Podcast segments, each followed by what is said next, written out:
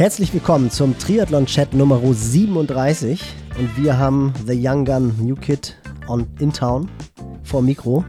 Nick, Leonard, Arnold.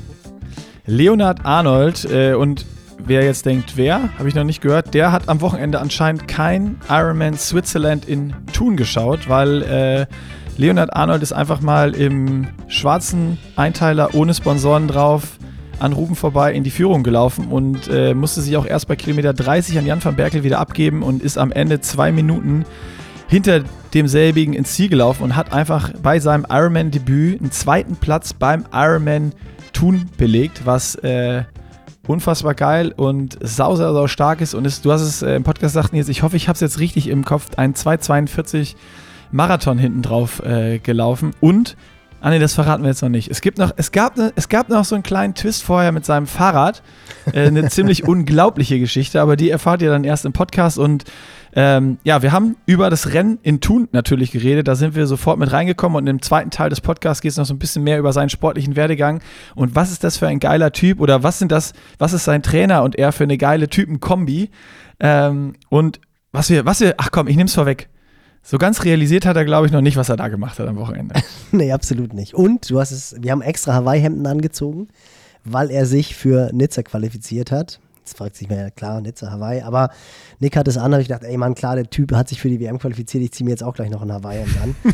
Mega cooler Typ, äh, tolle, tolle Berichterstattung quasi, nochmal tolles Fazit vom Rennen tun und auch von der Zeit davor. Also ich glaube, es lohnt sich absolut reinzuhören. Und ich habe mich total gefreut und es hat richtig Spaß gemacht. In dem Sinne, ja. rein. Podcast. Erst in die Werbung. Erst in die Werbung, dann in den Podcast.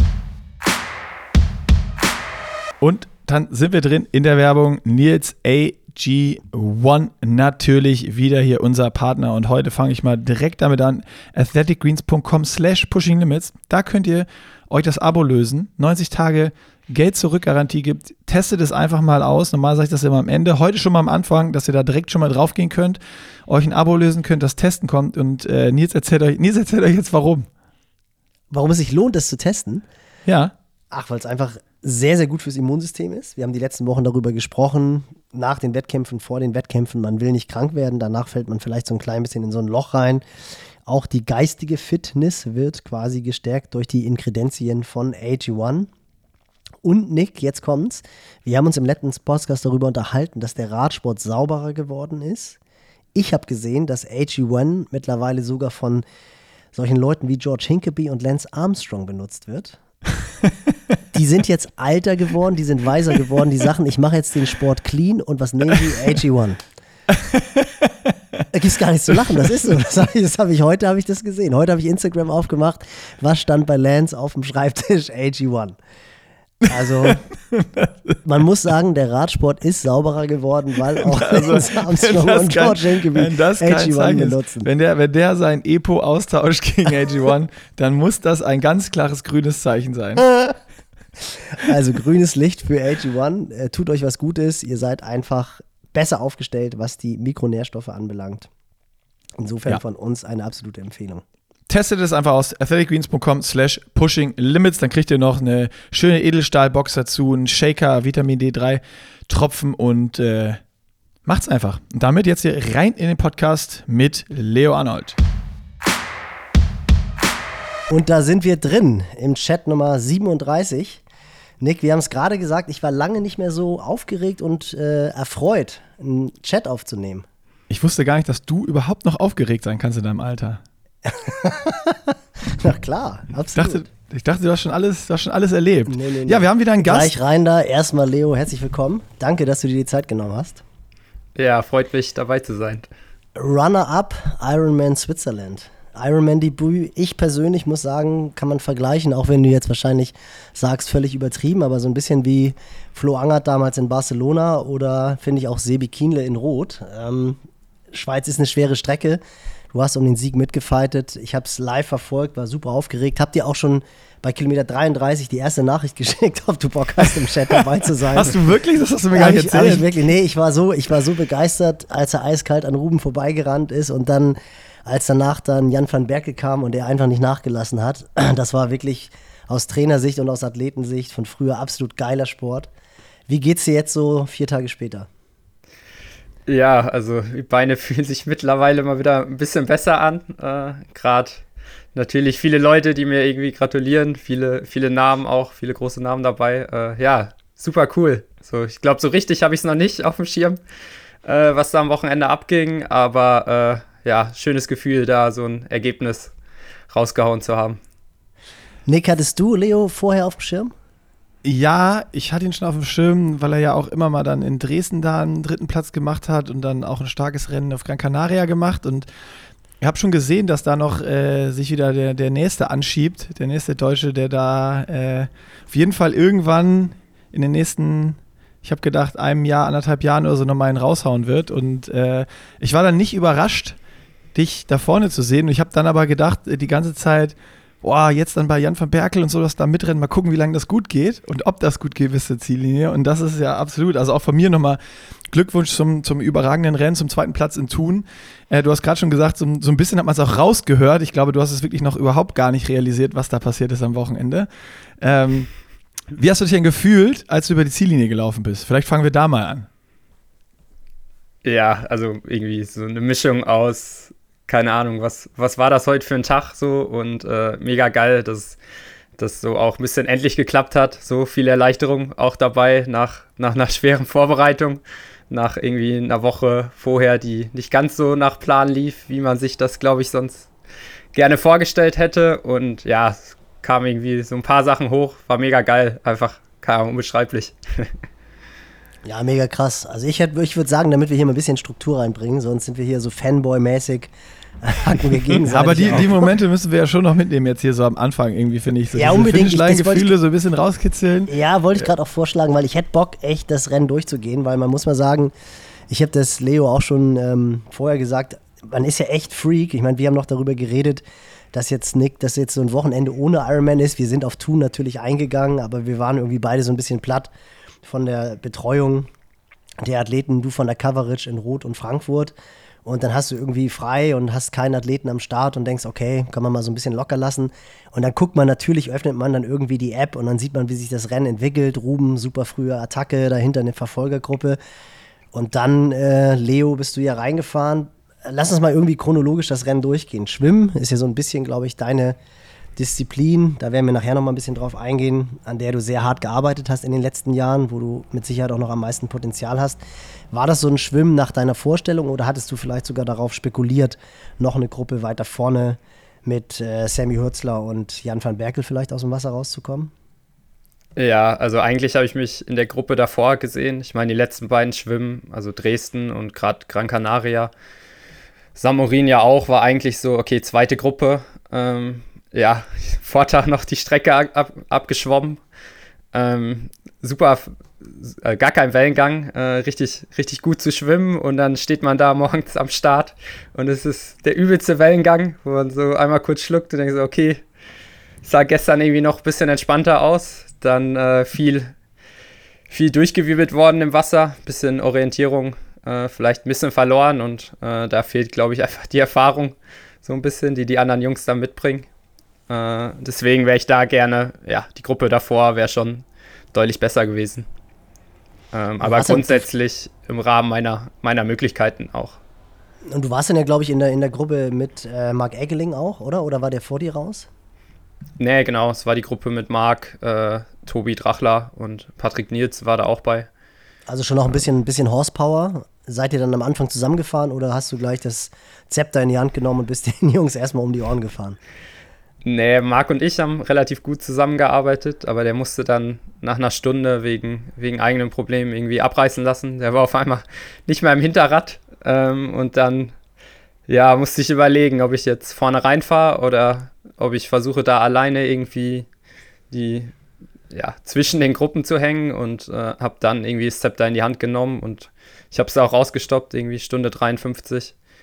Äh, wo ich dann endlich an der Gruppe von Sammy und Jan van Berkel und den Jungs war.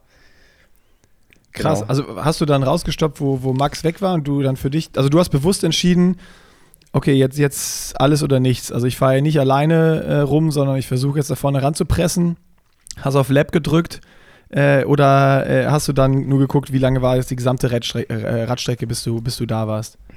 Nee, die gesamte Zeit, also bis ich die okay. Jungs halt gecatcht habe. Also ich habe nachher auch geguckt, ich hatte äh, ja 70.3 Power die ersten Stunde 50. Also ich bin irgendwie normalized 345 Watt gefahren. Boah. Also, das ist aber schon mutig für einen Man. Ja, das äh, hätte mir, glaube ich, am Ende auch gut Körner kosten können, aber es ist ja dann irgendwie ja, ja gut krass, ausgegangen. okay. Also geil. Ja, also du hast dann schon, schon so eine smarte Entscheidung getroffen und hast gesagt, okay, äh, ich bin hier jetzt irgendwie im Niemalsland. Die, die Jungs hinter mir sind weg, vor mir ist irgendwie eine Lücke und ich muss jetzt die Entscheidung treffen, fahre ich da jetzt im Rennen ran und, und gehe ich ein Risiko oder fahre ich hier irgendwie alleine rum und schaff's wahrscheinlich gar nicht mehr nach vorne. Ja, genau. Also ich wusste, dass ich wahrscheinlich ja, aerodynamisch an dem Tag nicht der Beste bin und wusste, wie wichtig es ist, dann quasi einfach in der Gruppe zu sein. So dementsprechend so, okay, jetzt, jetzt muss sie. So vorher war so, okay, ist gut, dass du hier zu zweit unterwegs bist, so, aber Ziel ist nach vorne und in dem Moment war so, ja, okay, jetzt hast du eigentlich nicht mehr viel Wahl. Ja, krass, das ist ja eine Story, auf die wir eigentlich später eingehen wollten. Du bist ja wirklich auf dem Rad deiner Freundin gefahren, äh, wo ich mich als 1,74 Meter großer Kerl erstmal gefragt habe, weil du bist ja, wie groß bist du? 1,90 ne? 1,90 oder was? Ja, 1,90. Also ist deine Freundin auch 1,90, dass du, dass du auf ihr Rad passt, quasi. nee, ich glaube so 1,80. Also es war ein M-Rahmen im Endeffekt und ich fahre eigentlich XL. Also. Aber lass uns da, lass uns da ruhig mal reinhaken. Ja, das finde ich schon. Ich habe das Zielinterview dann mit Paul Kay gehört, wo du gesagt hast, die letzten Wochen liefen nicht so rund. Also gehe ich mal davon aus, dass du einen Radsturz gehabt hast, irgendwie in der unmittelbaren Vorbereitung. Genau, also äh, vorletzte Woche im Endeffekt mit dem Rad gestürzt, ziemlich dämlich äh, gestürzt, aber irgendwie, ich hatte ein paar Wunden, es hat sich noch in Grenzen gehalten, so, aber das Rad war halt, der Rahmen ist halt gebrochen und der Lenker auch und hatten dann irgendwie nicht mehr die Chance, das auf die Schnelle irgendwie zu ersetzen und dann blieb eigentlich nur die Option, quasi mit dem Rad zu fahren. Alle Spacer, die man so hatte, halt da auf dem Lenker gesetzt, dass es halt so hoch ist, wie es geht. Irgendwie andere Extensions rein, die ein bisschen länger sind, dass man so irgendwie das Gefühl hat, okay, auf dem Rad kann man fahren. Also viel mehr war es dann auch nicht. Und ich meine, das Krasse ist ja auch wirklich, man muss sagen, Thun ist jetzt nicht irgendwie vergleichbar mit Hamburg, wo du am Deich, also Aeroposition und los, sondern das ist ja auch eins, wo so ein bisschen die Skills gefragt sind, wo es schnelle Abfahrten hat. Also war das für dich kein Problem? Also hast du das dann einfach ausgeschaltet, hast gesagt, ey, ich bin froh, dass ich hier am Start bin, dass ich meine Form abrufen kann? Oder hast du da schon des Öfteren im Rennen mit gehadert, dass du gedacht hast, alter Fuck, warum habe ich jetzt nicht meinen Hobel unterm Hintern? Auf gut Deutsch gesagt. Ja, also äh, na, die Abfahrten waren jetzt nicht so nicht so cool, ehrlicherweise. Also ich habe mich jetzt nicht so wohl gefühlt wie auf meinem Rad. Äh, ist schon was anderes. Äh, mein Rad hat halt auch Scheibenbremsen. Jetzt wird er mit Rimbrakes unterwegs gewesen. Also ja, bei den Abfahrten auch bei der Gruppe irgendwie immer ein bisschen verloren. Einfach, wenn man da sich nicht gut fühlt und dann wirklich so schnelle Abfahrten hat, ist das äh, ja nicht, nicht, so, nicht so cool. Krass. Unfassbar. Also ich finde ich find dieses Mindset so geil. Kein, also ich kannst du mich nicht sagen, aber keine Ahnung, ob ich überhaupt gestartet wäre, wenn ich nur ein M-Rad habe, wenn ich weiß, meins ist normalerweise XL und ich habe mir da jetzt irgendwie gerade so einen DIY-Baukasten zusammengebaut, wo ich mitfahren kann, aber äh, ich weiß im Kopf, das ist nicht optimal und so schon mal in Ironman reinzugehen und dann als zweiten Punkt, wo wir jetzt gerade darüber gesprochen haben, diese Entscheidung zu treffen, ja, ich presse jetzt an die Gruppe vorne ran und gehe in Ironman, meine erste Langdistanz, so an wie meine 73 Pace. Da will ich jetzt nochmal kurz eine Erklärung haben, was du dabei dir gedacht hast. Ja, ich glaube, wie man es sich wahrscheinlich vorstellen kann, nicht viel. äh,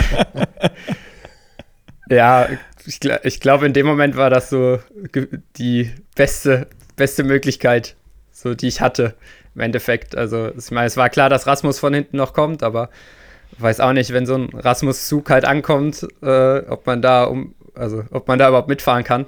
Äh, dementsprechend, ja, lieber versucht selber irgendwie ein bisschen das Zepter in die Hand zu nehmen. Aber, aber das heißt das ja auch, sorry, Nick, das heißt ja aber auch, dass du im Vorfeld schon mit der, mit der Einstellung rangegangen bist, du willst ganz nach vorne. Also es war kein Rennen, wo du gesagt hast, okay, das ist jetzt meine Langdistanzpremiere, ich will mal schauen, wie das Ganze funktioniert, bist gut vorbereitet und äh, spekulierst vielleicht dann auf einen dieser beiden Nizza-Slots, vielleicht so eine Top-5-Platzierung, wenn es gut läuft, Treppchen, sondern du hast von Anfang an gesagt, ich will so schnell es geht nach vorne, um vorne mit um den Sieg oder zumindest ums Podest mitzukämpfen. Wie war deine Einstellung vorm Rennen? Weil das ist ja schon, wenn man das raushört, du bist in dieser Situation, bist mit Marc auf dem Vormarsch und triffst dann ganz bewusst die Entscheidung, nee, ich will jetzt hier die Gruppe erreichen. Äh, das zeigt ja schon von einer gesunden Einstellung auch, was deine Ambition vorm Rennen anbelangt. Ja, also durch den Radsturz war eigentlich so, stand ich am, am Start und habe halt gesagt, okay, so ist geil, dass du am Start bist. So, nicht mehr und nicht weniger. Ähm, grundsätzlich davor die Wochen hätte ich mir vielleicht, ja, also ein Slot jetzt vielleicht nicht, aber eine Top 5, irgendwie ein solider Einstand. Äh, wir haben im Vorfeld irgendwie das, glaube ich, relativ gut vorbereitet, wussten, wo man so ungefähr, was man so erreichen kann, wenn es ein richtig guter Tag ist und viel zusammenkommt. So. Äh, Nizza-Slot würde ich jetzt nicht sagen, dass das unbedingt die, die Zielsetzung war, aber klar, am guten Tag eine Top 5 wäre das Ziel auf jeden Fall gewesen. So, ohne, ohne die Vorkommnisse dann. Ich hatte, genau, ich hatte aber genau die Frage eigentlich, äh, gerade wo ich rein wollte, ob dieser Radsturz, dieses zu kleine Fahrrad und so vielleicht auch diese, diese nötige Lockerheit gebracht hat, zu sagen, ey, ist schon erstmal cool, dass ich jetzt überhaupt am Start stehe und äh, dass vielleicht so dieses, diese riesen Gedanken machen und Ambitionen und richtige Rennplanung und oh ja, kein Watt zu viel, zu wenig und wie handle ich jetzt, dass das so ein bisschen irgendwie so eine Lockerheit reingebracht hat, dass du gesagt hast, ja komm, ich versuch's jetzt einfach. Ich meine, ich sitze eh auf einer zu kleinen Karre und äh, was, was soll's, die Vorbereitung war auch nicht perfekt. Ähm, dass dann diese, diese Lockerheit auch zu so einer Entscheidung geführt hat, da jetzt fortzufahren? Ja, ich glaube, also auf jeden Fall. So, das Lockerheit im Rennen, so, das hatte ich in Dresden auch. Da war die Vorbereitung auch nicht ideal.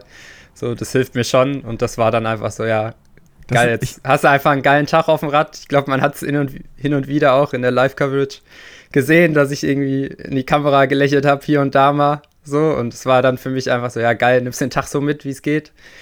Und ja, war dann, dass das dann dabei rauskommt, ganz cool, ja.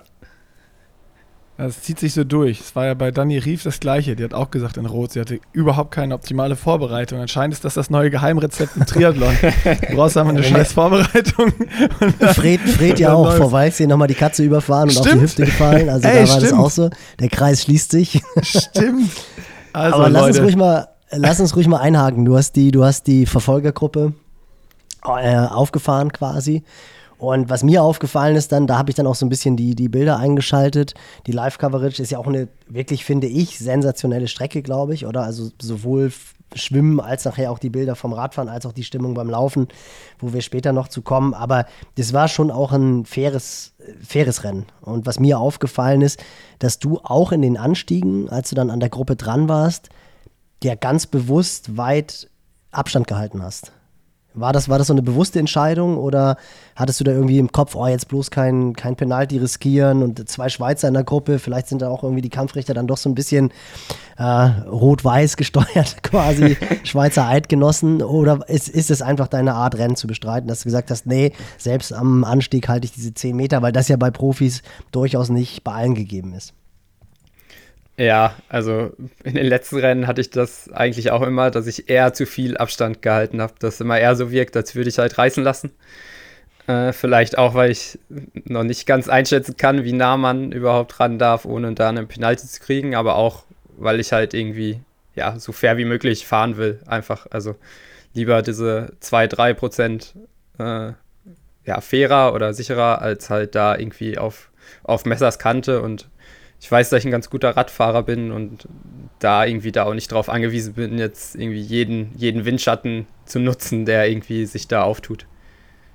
Ja, mega stark. Und wie war das dann wattmäßig? Das interessiert mich natürlich, wenn du jetzt nach vorne gefahren bist, bis vorher so mit 345 Average rangefahren an die Gruppe. Warst du dann in den Bereichen unterwegs, die du dir ausgedacht hast, wahrscheinlich so 300, 310 Watt? Oder war das dann eher so, dass du mit 260, 270 im Flachen dann gefahren bist? Ja, ich glaube, wir hatten nachher so Normalized 300 im, der, im zweiten Stück.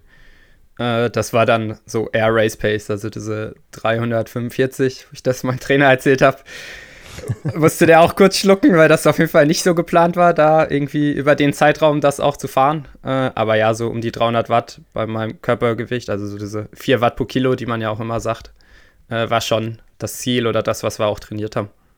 Aber musstest du das nachher auch fahren in der Gruppe oder warst du dann doch eher so, dass du unter, unterwegs warst? Ja, 285 hatte ich, glaube ich, Average dann in der Gruppe. Also ein bisschen. Ja. Wie gesagt, ich, die Abfahrten haben mich halt auch immer wieder gekostet. Da musste ich immer wieder ein bisschen aufschließen. So. Ich glaube, es gab andere in der Gruppe, die einfach ein bisschen mehr Rennintelligenz hatten und wahrscheinlich noch mal weniger gefahren sind spannend. Und seid ihr dann eigentlich, das habe ich jetzt nicht mehr im Kopf, vorne war ja Ruben sehr, sehr weit rausgefahren, hat ja auch sehr früh attackiert, können wir vielleicht nachher auch nochmal besprechen, ob das jetzt schlau war oder nicht, so früh schon das Zepter in die Hand zu nehmen. Ähm, seid ihr dann eigentlich an die Gruppe um Maurice rangefahren und die Salvesberg-Brüder oder sind die noch die zwei Minuten vor euch vom Rad gestiegen, die ihr zu dem Zeitpunkt, als du aufgefahren bist, an die Gruppe hatten? Nee, wir sind noch, wir sind äh, tatsächlich noch aufgefahren. Also hin und wieder war mal in unserer Gruppe so ein bisschen wo keiner so richtig was machen wollte. Dann hat es mal ganz gut geklappt. Dann hatte ich mich ein bisschen erholt und bin auch nach vorne gegangen, habe eine Führung gefahren und äh, dann waren wir auch quasi an der Gruppe damit. Also das Loch hatte ich dann am Ende geschlossen, die letzten Sekunden da. Und dann sind wir als große Neun-Mann-Gruppe, glaube ich, acht oder neun waren es am Ende, auf die Laufstrecke. Ruben natürlich vorneweg mit reichlich Abstand. Und da hast du dann gedacht, dann renne ich mal hier den Klavels und äh, von Berkels Hürzlers gleich um die Ohren, nimm das Zepter in die Hand und lauf auf Sieg? Oder wie, wie hat sich das dann entwickelt, dass du den Jungs, die ja durchaus auch nicht langsam losgelaufen sind, weggelaufen bist? Ja, also ich hatte im Vorfeld eigentlich auch mit meinem Trainer ausgemacht, okay, nicht schneller als 3,40 oder nicht schneller als 3,50, weil ich mich selber kenne und weiß, okay, dann läufst du auf jeden Fall nicht schneller als 3,40 los. So, äh, Alter, ja. beruhig mich, dass da alle gleich sind. aber aber das, der, der, Trick ist ja dann zu sagen, 3,50, dann renne ich nur 3,40 los. Aber auch zu wissen, dass das dann 3,40 ist und mit dem Wissen rennst du dann halt eh wieder 3,30. aber, aber was bist du losgerannt? Ja, ich, den ersten, glaube ich, sogar 3,30. Ähm, musste dann, also habe dann natürlich rausgenommen, so, aber ich meine, Beine haben sich halt super gut angefühlt. So und äh, ich wusste so ein bisschen, wie sich die Beine fühlen müssen, so aus dem Training. Und ähm, ja, es war so, so, eine Mischung aus, okay, eigentlich läuft es ganz gut so, mach ruhig dein Ding und so, okay, wenn Jan van Berken, Maurice das hier konservativer pacen oder einfach cleverer pacen, macht das da wirklich so viel Sinn, jetzt da vor denen herzulaufen oder denen versuchen wegzulaufen? Ähm, ja, aber hab dann meinen Stiefel gemacht, so. Das ging auch bis Kilometer 18 ziemlich gut. Äh, und dann, ja, langsam auch gemerkt, dass es noch eine ganze Ecke ist. und ich aber vielleicht was war dein ein, bisschen, Plan? bisschen haushalten muss. Also, aber was, nimm uns mal mit, was war so dein Plan, wo du jetzt rausgelaufen bist, wie Nils ja jetzt eben provokat gesagt hat, so, dann hast du gedacht, dann, dann läufst du den mal weg. Also war das jetzt so, ja, okay, ich fühle mich gut und ich laufe halt einfach und ich gucke, was am Ende rauskommt? Oder klar, du hattest jetzt eine, eine, eine Pace-Vorgabe, was du gesagt hast, du wolltest dann halt drei, zwischen 3,50 3,40 rauslaufen. Aber wie war das so in deinem, in deinem Kopf dann? Weil du hast ja so erfahrene Athleten um dich rum, wo du auch hättest sagen können, ja, scheiß drauf, ich halte mich jetzt erstmal hier an, an die Jungs, wo ich weiß, Jan van Berkel, Maurice, so die auch schon sehr, sehr gute Läufe in einem Ironman gemacht haben. Wenn ich mit denen loslaufe, erstmal die ersten 10, 15, mache ich sicherlich ja nichts falsch. So, und da halt das Zepter dann A in die Hand zu nehmen und erstmal zu gucken, äh, äh, wie gut die Beine wirklich sind, ist ja dann auch schon wieder so eine, wie dieses erstmal 73 Pace ranpressen, äh, eine, eine, eine mutige Entscheidung, sage ich jetzt mal. Also hattest du einen Plan oder gab es nur diesen Pace-Plan, so okay, irgendwie in den Preis rauslaufen und gucken, wo es hingeht? Ja, es gab eher nur diesen Pace-Plan, äh, aber klar, so, wenn sich die Beine gut fühlen, ne, dann leckt man ein bisschen Blut und dann kommt eins zum anderen und man, ja, sagt dann einfach so, komm, jetzt geht vielleicht auch ein bisschen mehr. So und äh, also dann da aktiv losgelaufen quasi und aktiv weitergelaufen. Also du hast dann in dem Moment wirklich gedacht, ey, ich kann das Ding hier gewinnen. Ja, das vielleicht jetzt nicht so, aber ich kann hier Top 3 hatte ich dann schon so, okay, du, ein Slot ist vielleicht sogar drin. So, das war schon, ich meine, vorne, ich wusste nicht, wie es Ruben geht, so wie der. Also acht Minuten ist schon ein gutes Puffer, ähm, was der dann am Ende lauf, läuft. Aber ja,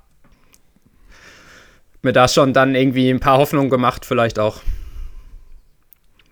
Die sind ja dann schon auch recht schnell. Also ich hatte das geguckt, da war ich auch ein bisschen überrascht, weil ich eigentlich auch gedacht hatte, ich meine, Nick, wir haben uns ja vorher auch ein bisschen darüber unterhalten, ob Ruben jetzt dazugelernt hat und ob er jetzt irgendwie so ein bisschen, ein bisschen schlauer geworden ist, was mich dann doch überrascht hatte, dass er wirklich von Anfang an eigentlich eine Pace gelaufen ist, die deutlich langsamer war als das, was ihr gerannt seid und auch meiner Meinung nach deutlich langsamer war als das, was er laufen kann. Also ich glaube schon, was man immer hört, also müsste er eigentlich imstande sein, zumindest auch so einen Viererschnitt durchzurennen. Ich finde es ganz interessant, wenn man sich den Erasmus Henningsen anguckt, der ja tatsächlich nur eine Minute langsamer gefahren ist als Ruben.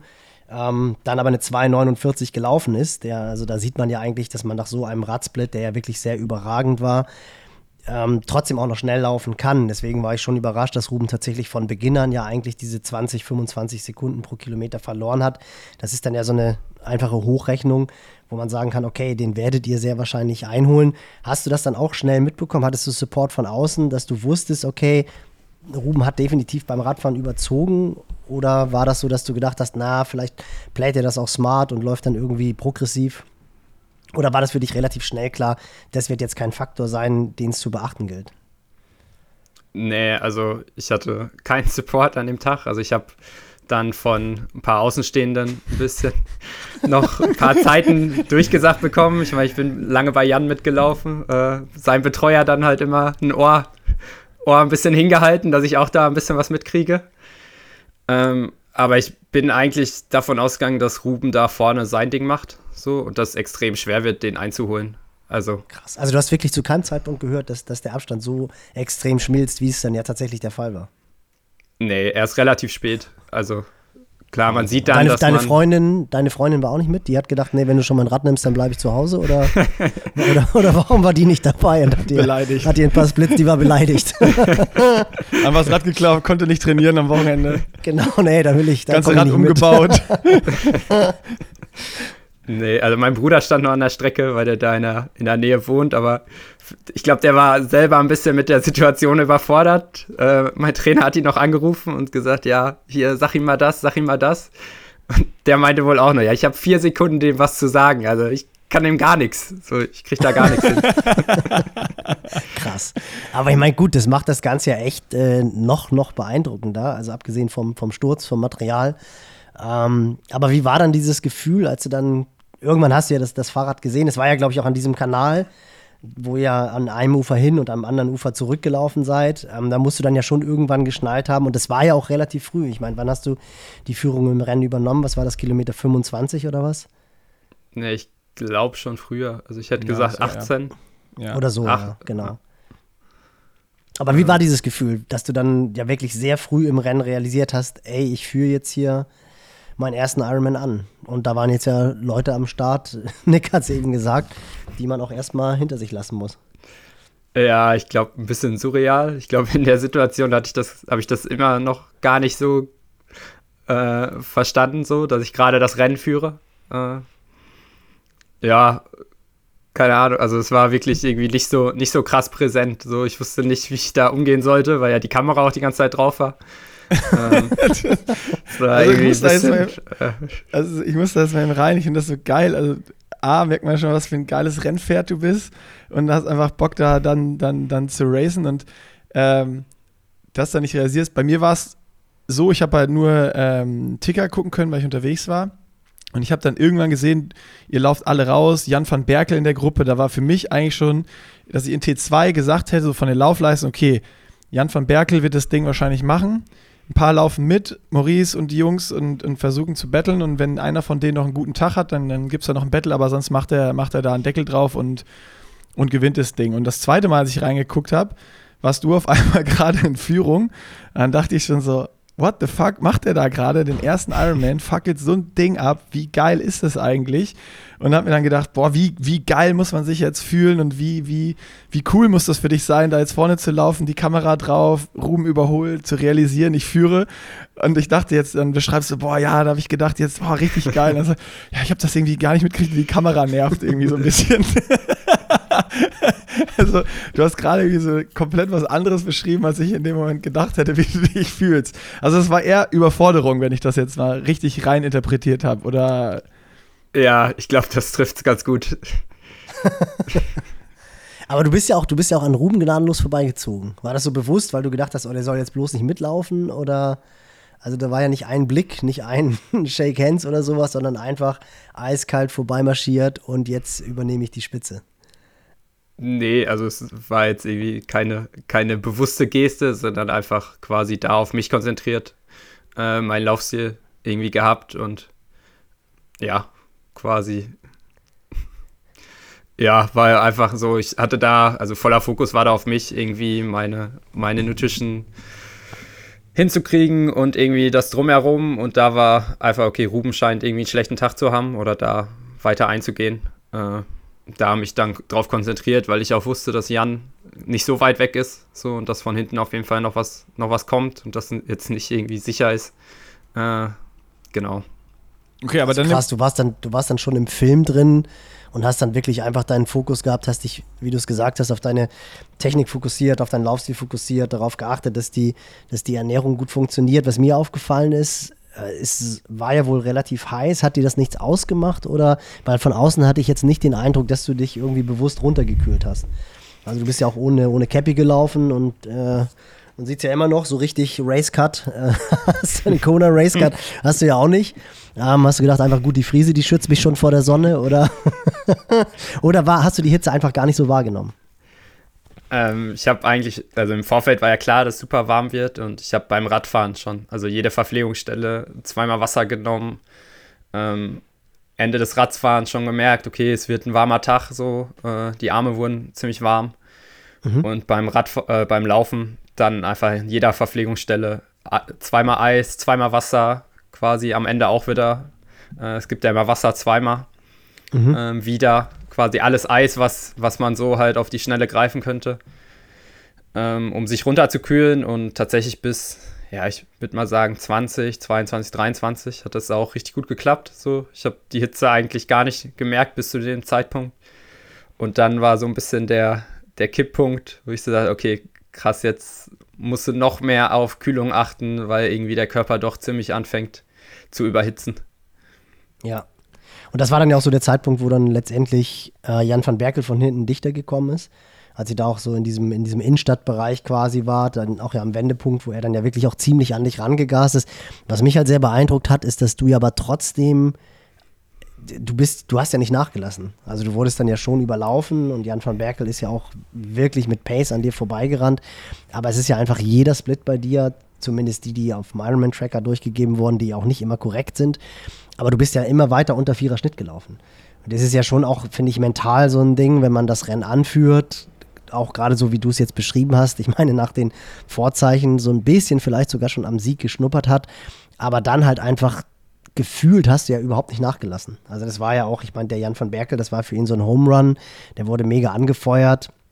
Aber die Abstände, die sind ja nicht, die sind ja nicht größer geworden. Das fand ich schon, oder natürlich sind sie größer geworden, aber es war jetzt nicht innerhalb kürzester Zeit zwei Minuten, sondern das waren 30 Sekunden, 40 Sekunden. Hast du ihn auch noch relativ lange vor dir gesehen oder, oder wie war das? Beschreib mal so diesen Moment, als du dann quasi von Platz 1 auf Platz 2 gereicht wurdest, durchgereicht. Äh, ja, also er hat schon mit einer klaren Attacke gezeigt, dass er da auf jeden Fall noch ein bisschen, bisschen ein paar Körner mehr hat vielleicht als ich. Äh, deswegen war für mich jetzt nicht irgendwie da dran zu bleiben eine Option. Aber ich wusste, ich bin halt super gut im Rennen. Ich war da immer noch so, ja, krass, das Rennen läuft gerade mega gut. Ob jetzt erster oder zweiter, klar wäre es schön gewesen, da irgendwie noch was gegenzusetzen. Aber ich habe auch gemerkt, dass der Körper langsam das langsam ziemlich hart wird und ich lieber mein Stiefel laufe, einfach anstatt jetzt irgendwie versuche, da bei Jan irgendwie mitzugehen oder womöglich dann irgendwie hinten raus richtig hoch zu gehen. Äh, und also genau heute den zweiten, ja, genau. Also. Das erste Mal an dem Tag. ja, könnte man so sagen. Ich, ich, ich sage jetzt mal ganz provokant, ohne, ohne es zu wissen, ne? aber wirklich so aus den Erzählungen jetzt so und auch wie du dann losgelaufen bist und alles. Äh, hört sich das für mich nicht so an, als wenn Jan wirklich der Stärkere an dem Tag war, sondern der ist in genau dieser Situation, die du gerade beschrieben hast, einfach nur dieses eine Stückchen vielleicht noch mehr wollte. Weil es war ja nicht mehr, nicht mehr so weit vom Ziel. wenn man jetzt mal guckt, wie viele Risiken du schon an dem Tag gegangen bist, hättest du auch sagen können, so, ja, von hinten, wer sollen kommen? Ich, laufen kann ich noch, ich gehe da jetzt mit. Ja, Boah, ja, das war noch schon 12, oder? Nick, ich glaube, war das, war das, war das äh, Kilometer 30? 31, ja, als noch, an dir vorbei ist. Also es war schon war noch, eine Ecke. Also es war. Und, und, Nick, du weißt am besten, wie 10 Kilometer. Ich habe ja gesagt, ich sage das jetzt mal ganz provokant. Ich wollte doch einfach nur was rauskitzeln jetzt. Jetzt nimm ihm doch nicht die Antwort weg. Mann. Hast du, ja, aber Nick hatte ja recht. Hast du kurz mal überlegt, mitzugehen? Ja, aber sehr kurz. Also, Nein, aber es ist doch, wirklich, sorry, wenn ich da jetzt mal irgendwie rein. Meine Gedanke war jetzt einfach diese, wenn irgendjemand auch im Ironman eine Attacke setzt und auch wenn die bestimmt ist, wenn der jetzt viel schneller läuft als du, wenn du guckst, gut, bei dir war es jetzt dann maximal blöd, weil du auch keine Zwischenzeiten bekommen hast von außen, weil kein Coach da war und sonst was. Wenn du halt weißt, der kommt pro Kilometer mit drei Sekunden näher oder fünf Sekunden. Äh, wenn er jetzt eine Attacke setzt, die halt 15, 20, 30 Sekunden pro Kilometer schneller sind, dann weißt du ja auch, die hält er jetzt maximal 500 Meter durch und da muss er auch auf seine Speed wieder irgendwie, irgendwie zurück. Ähm, und das ist ja nichts, dass dann, wenn einer jetzt eine Attacke setzt, dass er dann jetzt diesen Attackenspeed sozusagen weiter, weiter durchläuft einfach. Und äh, so, wo es mir jetzt darum ging, warst du wirklich Kilometer 30 schon, fuck, ich muss aufpassen, dass ich hier ins Ziel komme, so tot? Oder war es so, ey, egal, ich fühle mich jetzt noch gut und ich bin jetzt Zweiter und ich kann hier beim Debüt einen zweiten Platz machen, was unfassbar geil wäre und mehr als ich mir alles vorher erhofft habe. Und äh, jetzt, jetzt, jetzt spiele ich smart und äh, schaue, dass ich hier den, den zweiten Platz absichere und einfach ein geiles Rennen noch ins, ins Ziel bringe, vernünftig. Nee, eher das erste. Also ich war schon ziemlich gar. Ich habe hinten raus auch meine, meine Hände haben angefangen zu kribbeln. So, ich konnte meine, meine Hände nicht mehr ganz so spüren. Also ich musste schon ziemlich tief gehen. Ich habe es mir vielleicht auch ein bisschen einfacher hier und da vorgestellt oder dass das, ich sag mal, erst später kommt und dann intensiver ist. Aber oh, die letzten zehn waren, waren richtig hart. Also da irgendwie was gegenzusetzen, wäre wär auf jeden Fall, glaube ich, in die Hose gegangen. Also. Aber war das dann tatsächlich auch mit dem Überlaufen? Also war das so, dass du dann in dem Moment, als Jan van Berkel an dir vorbeigelaufen ist, dann auch die Probleme sich quasi potenziert haben oder du sie bewusster wahrgenommen hast? Also dass doch so dieser ja, dieser, diese Un Unsterblichkeit des Führenden in dem Moment dann auch weg war? War das zeitgleich? Nee, es war schon ein bisschen früher, ähm, bevor er mich überholt hat, wo ich schon ein bisschen gemerkt habe, okay, du musst jetzt in eine Pace reingehen, äh, die du auch durchziehen kannst. Sonst wirst du hinten raus halt richtig hochgehen. Und äh, genau, wo er mich dann überholt hat, war so, okay, äh, jetzt hat er dich, ist nicht schlimm, du läufst immer noch recht schnell. Ich, wenn man dann irgendwie, man fühlt sich ja so komplett, komplett im Arsch, guckt dann auf die Uhr und sieht so, oh, krass, 4 Minuten 10 Pace oder 4 Minuten 5 ja. Pace und denkt so, oh, du bist ja eigentlich doch noch ziemlich schnell. Äh, und ja, dementsprechend war das nicht in dem Moment direkt. Aber konntest du da die Situation noch so ein bisschen genießen? Also die Stimmung, die war jetzt ja klar, die sind natürlich alle durchgedreht, dass Jan van Berkel da sein letztes Rennen äh, Home, Home Turf gewinnt. Aber ich kann mir vorstellen, dass du auch entsprechend angefeuert wurdest, was ich echt sehr cool fand. Ich weiß es nicht genau, Nick, du hast es ja nicht geschaut, aber ich habe dann ja den Stream geguckt und es war Safe Matt Lieto, der es ja immer macht. Ich glaube, das war Joe Gambles, der dann äh, Co-Kommentator gemacht hat. Und die sind auch echt abgegangen. Also das war, war wirklich cool zu sehen. Also die haben eine richtig, richtig gute Coverage gemacht. Also an dieser Stelle auch mal Kudos an Iron Man. Das hat richtig Spaß gemacht zuzugucken. Und die waren halt auch, deswegen meine ich, dass es der Joe Gambles war, weil du hast halt einfach gemerkt, dass der echt auch Ahnung hatte, die dann auch darüber nachgedacht haben, ob sich jetzt irgendwie so dein Stride ein bisschen verändert hat. Ah, und ich glaube, das, recht, das rechte Bein fährst jetzt nicht mehr so an, wie es vorher war. Also es war wirklich schon auf, auf hohem Niveau. Das hat echt Spaß gemacht, sehr nerdy irgendwie. Aber die sind halt auch voll abgegangen, wie du halt einfach es wirkte schon sehr souverän. Natürlich hat man irgendwie gesehen, dass es, dass es anstrengend war und dass jetzt auch die Hitze und die Distanz ein Thema wird. Aber du wirktest immer noch so, wie du es jetzt auch beschreibst. Das finde ich total faszinierend, dass du irgendwie im Rennen ja doch so deinem Herz gefolgt bist. Also gerade so die ersten anderthalb Stunden oder eine Stunde 50 beim Radfahren einfach gesagt hast, ey, ich packe jetzt den Stier bei den Hörnern. Genau das gleiche dann auch beim Loslaufen. Aber dann ja doch auch wieder sehr bewusste Entscheidungen gefällt hast und auch sehr bewusst gesagt hast, ey, ich komme jetzt hier irgendwie in so einen Bereich rein, wo es jetzt nur noch darum geht, eine Pace zu laufen, um die letzten zehn Kilometer durchzustehen. Also bist du da dann so ein Typ, der dann doch Also offensichtlich bist du ja schon auch ein, ein Racer, wie Nick es eben gesagt hat, ganz klar. Aber in den entscheidenden Situationen wärst du dann doch auch taktisch und reagierst sehr, sehr smart. Würdest du das so sagen? Ja, ich glaube, ich kann halt relativ gut einschätzen, was ich halt kann. So, was ich, was ich an dem Tag quasi kann und wann es ein bisschen drüber ist. Und da war halt dann an dem Moment so eine Stelle, wo ich sage, okay, ich kann das hier quasi auf, auf gut Glück versuchen und voll reinzuhalten, äh, mitgehen, weiß weiß ich, jetzt irgendwie das Tempo bis Kilometer 35, 36 so, so preschen oder ich äh, schaue halt, dass ich ja so gerade ins Ziel komme. Sagen wir mal. Oh, aber so gerade ins Ziel kommen. Ich meine, du hattest 2 Minuten 12 Rückstand auf Jan van Berkel. Das ist jetzt nicht so, als wenn du da komplett eingebrochen wärst oder sonst was. Also ich meine, am Ende kann man auch sagen, vielleicht war es dann auch so, weil du, weil du deine Pace gespielt hast, aber das ist so, ja, das, was, was ich mich dann halt wirklich gefragt habe, ne, ist, es, ist es dann wirklich das gewesen, das halt komplett am Limit war, was es ja dann war, was du beschrieben hast. Ich meine, wenn die Finger anfangen zu kribbeln und so, dann kann man, glaube ich, sagen, hat man alles aus sich rausgequetscht, was da irgendwie äh, im Körper ist. Und dann äh, hast du auch genau die richtige Entscheidung getroffen. Wenn man jetzt rein so aus Papier schaut und dann guckt, wie so vom Ticker, wie sind die Abstände gewesen, das Rennen, dann denkt man so, ja, 2 oh, Minuten 12, das ist klar, ist, ist das schon irgendwie ein Abstand, aber der ist jetzt auch nicht richtig viel. Und äh, wenn man deine, deine Laufpace sich anguckt, sie bist du ja auch stabil dann bis ins Ende dann trotzdem noch durchgelaufen. Ähm, ist dann schon irgendwie geil zu sehen und diesen Abgleich, wenn man es von außen verfolgt, was man immer denkt und wie ist dann wirklich die, die innere Perspektive dann jetzt irgendwie äh, in dem Fall bei dir, äh, wo man denkt, das, ja, das muss ich ja decken oder so, aber irgendwie deckt sich überhaupt nicht, ne? Also, wo man denkt, ja, komm, da kannst schon noch mitgehen und drückt dann noch ein bisschen dran und bleib dran, wenn du dann sagst, so, nee, es, es war halt alles und ich war froh, dass ich überhaupt noch laufen konnte irgendwie. Das finde ich halt super spannend einfach. Ja gut, und ich glaube, man darf halt auch nicht vergessen, dass es halt einfach die Premiere war. Ne? Das ist halt das, was man immer, glaube ich, echt, ich meine, das ist halt Niemandsland und das ist halt das, was ich auch so extrem beeindruckend finde. Weswegen ich dann auch direkt bei Kilometer 30 die, die Nachricht geschrieben habe auf Instagram, Leo, hier bitte, äh, du musst bei uns in den Chat kommen, weil da war ich wirklich Fanboy, wie du halt einfach gegengehalten hast. Ähm, und ich glaube, dass das echt so ein Ding ist, das macht man bei der, bei der Premiere nicht. Also ich finde, da war wirklich alles richtig gemacht. Aber ich bin auch bei dir, Nick, weil was ich halt auch gedacht habe, was natürlich mega spannend gewesen wäre, was wäre in der Psyche von Jan van Berkel abgegangen, wenn ein total Unbekannter in seinem schwarzen Einteiler mit nicht einem einzigen Sponsor drauf mitgerannt wäre und der Typ halt genau, was du gesagt hast. Er rennt in diesem 330er Schnitt, also Nick, was du gesagt hast, er rennt im 330er Schnitt an dir vorbei und du hältst gegen. Und dann merkt er irgendwie so nach einem Kilometer, ey, scheiße, der Typ ist ja immer noch 10 Sekunden hinter mir und kommt wieder ran. Also halt so dieses, ich glaube, in Chris McCormack, der hätte, hätte gegengehalten. Und da wäre dann halt die Frage gewesen, hätte das dann nicht vielleicht sogar ein Jan van Berkel ähm, brechen können. Aber ich glaube. Ich glaube, es hätte jeden gebrochen, aber nicht Jan van Berkel. Der Typ ist halt auch einfach äh, äh so erfahren und hat so viel Rennen gemacht. Also ja, aber der wollte es natürlich auch. Der wollte dieses Fairy Tale Ending und das ist natürlich auch eine Chance. Aber man muss halt auch ganz ehrlich sagen, wie gesagt, wir haben, und du musst ja auch noch, ich meine, das war schon eh so ein geiles Drehbuch. Und du musst ja auch noch so, die nächsten Rennen muss ja noch was kommen. Also, ja, auch, ja, das ist, ich wollte genau das sagen. Du hör genau gut zu, Nils schreibt schon seine Wunschliste an dich. Wenn das dann nochmal passiert, gehst du da ran.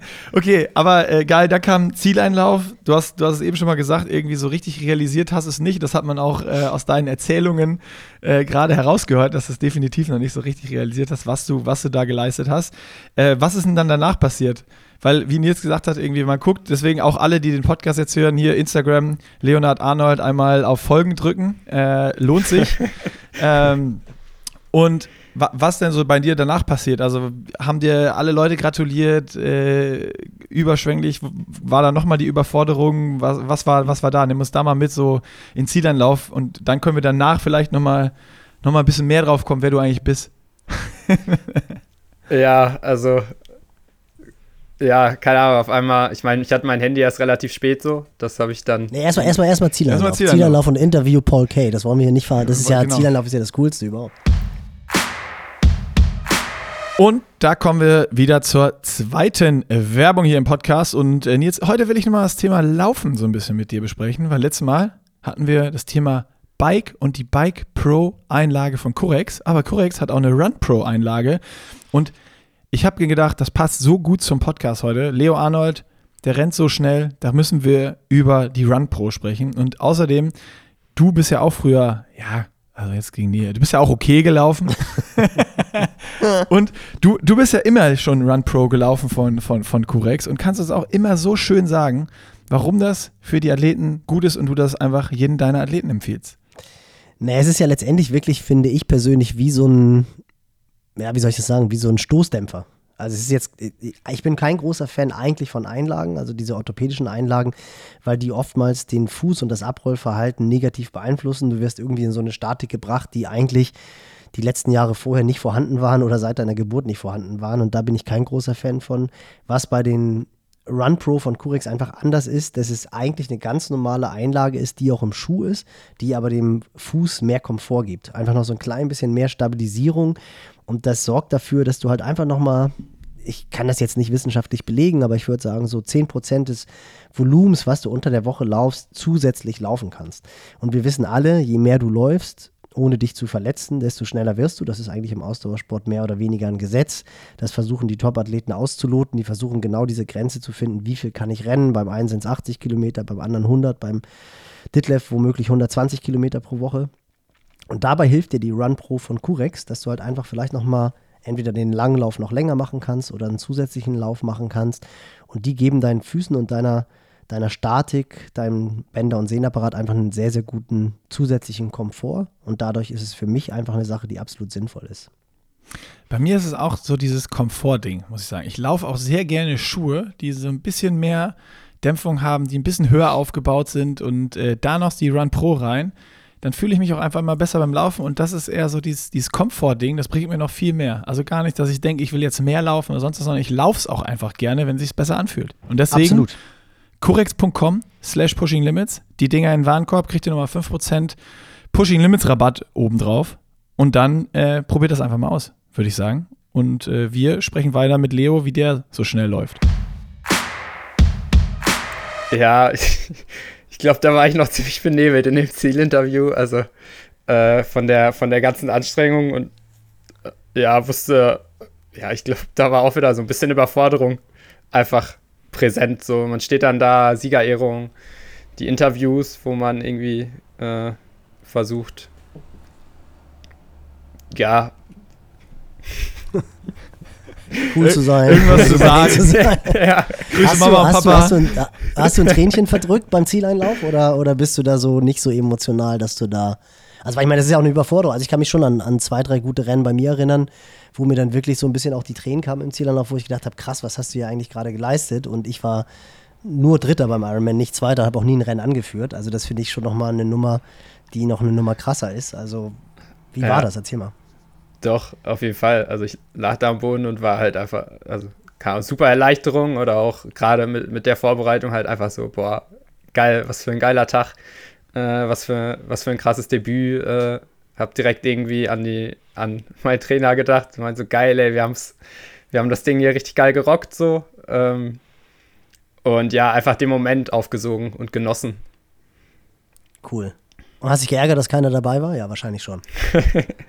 ja, bis, also, war schon schade. Im Endeffekt äh, hatten im Vorfeld ein bisschen gequatscht, ging sich zeitlich äh, bei denen nicht aus. So, aber ich glaube, beim nächsten Mal überlegen sie sich das dann nochmal, weil das nicht irgendwie besser hinkriegen.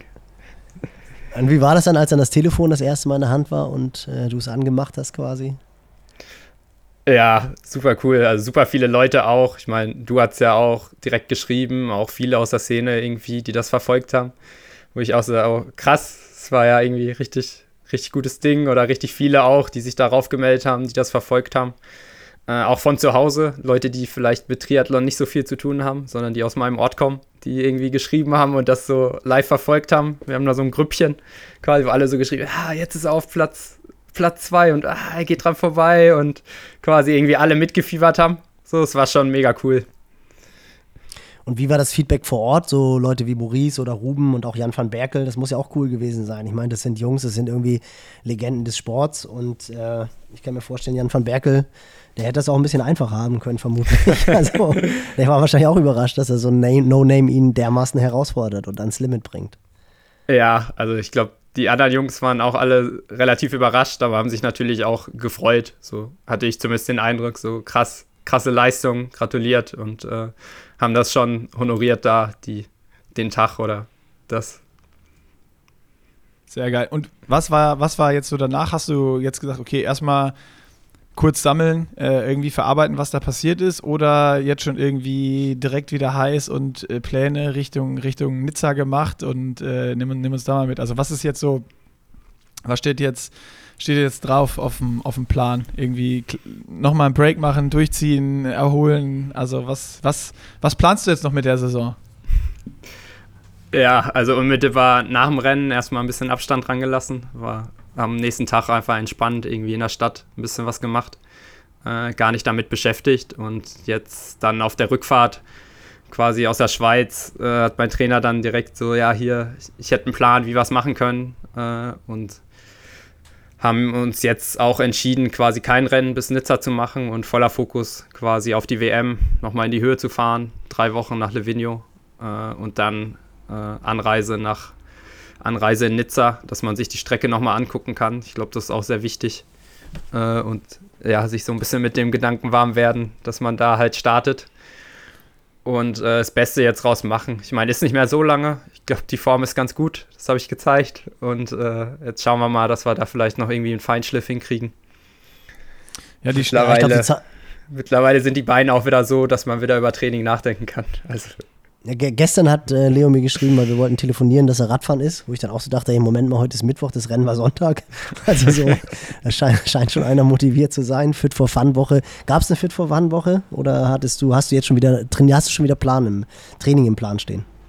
Nee, das noch nicht. Also diese Woche ist noch Fit for Fun und dann schauen wir gegen Ende der Woche, wahrscheinlich Samstag, Sonntag, dass wir wieder langsam mit ein bisschen Struktur anfangen und dann ab nächste Woche geht es, denke ich, wieder rund. Ganz wichtig.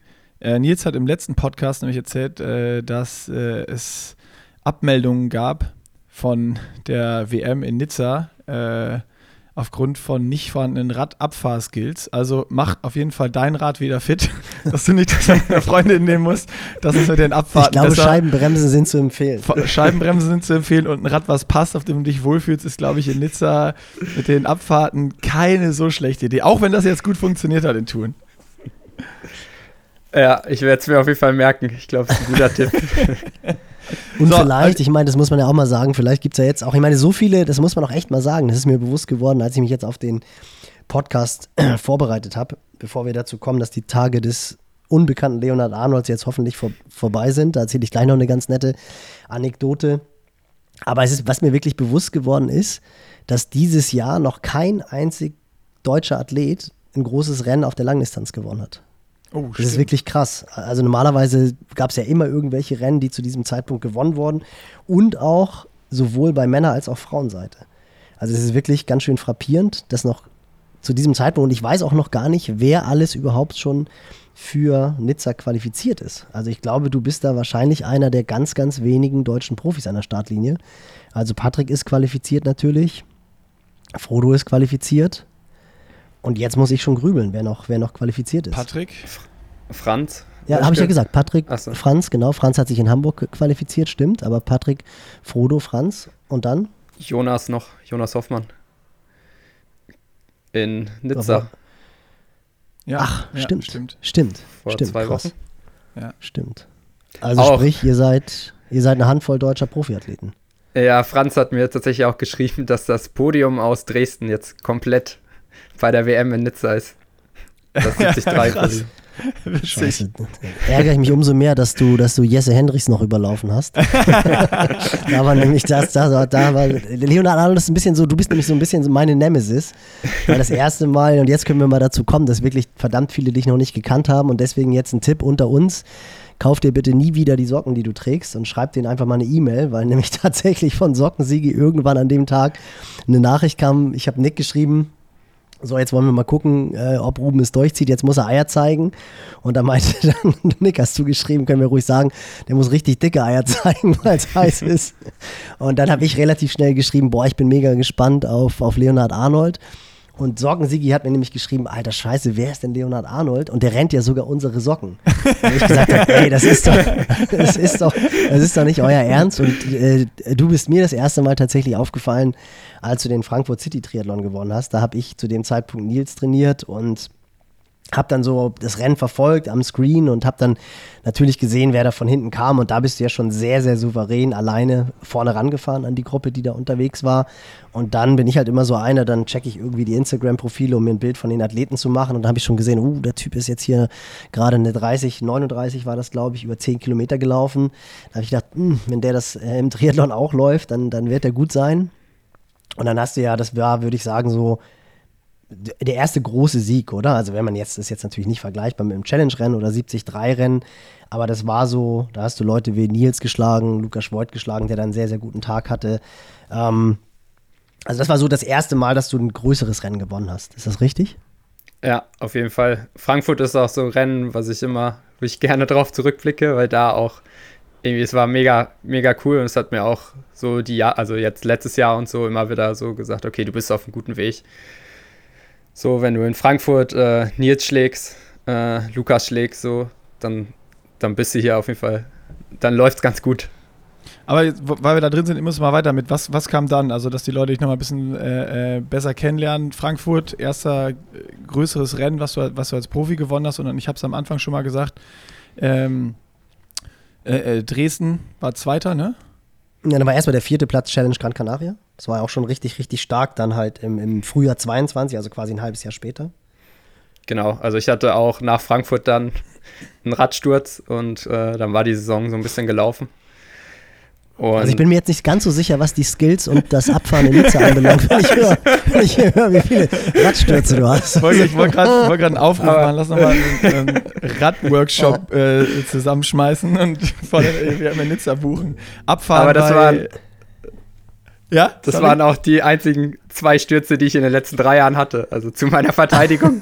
Ansonsten läuft es eigentlich ganz gut auf dem Rad. Okay, also potenzielle Radsponsoren, die jetzt zuhören und die ihre Marke in Nizza entsprechend platzieren wollen, ihr müsst nicht Angst haben, dass ihr Leo alle zwei Jahre ein neues Rad zuschicken müsst. Also, das kann er offensichtlich schon ganz gut. Ähm, genau, dann vierter Platz, Challenge Gran Canaria, was ich halt immer gesehen habe, bevor du dann selber erzählst, das ist auch immer so ein bisschen so ein Rauf und Runter bei dir ist, was ich aber ganz positiv finde, dass du dich davon offensichtlich überhaupt nicht entmutigen lässt.